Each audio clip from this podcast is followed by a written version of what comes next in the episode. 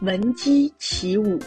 晋代有一位将军，名叫祖迪，可是祖迪小时候却是个淘气的孩子，他不喜欢读书习武，整天只喜欢到处玩。祖迪长大后，看见自己的国家衰落，连年征战，百姓的日子非常艰苦，但是他的力量太小了，又没有什么文化。什么忙也帮不上。为了能改变国家的现状，祖迪开始发奋读书，认真学习，从书中汲取了丰富的知识，学问大有长进。祖迪还经常去当时的首都洛阳，向有学问的人请教。认识他的人都说，祖迪将来一定是国家的栋梁之才。在祖迪二十四岁的时候，有人推荐他去做官，但他觉得自己的学问还是不够，就没有答应，而是继续努力读书。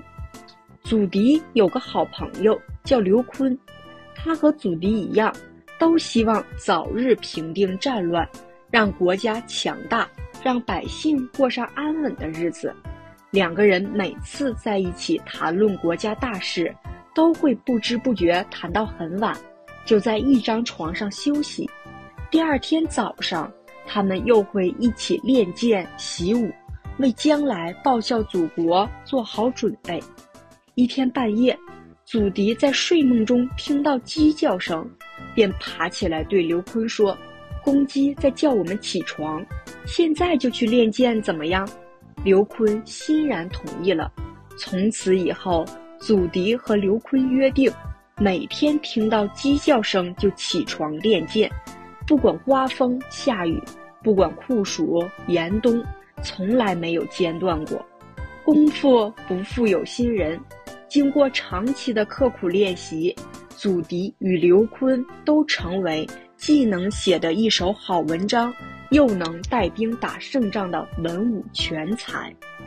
闻鸡起舞。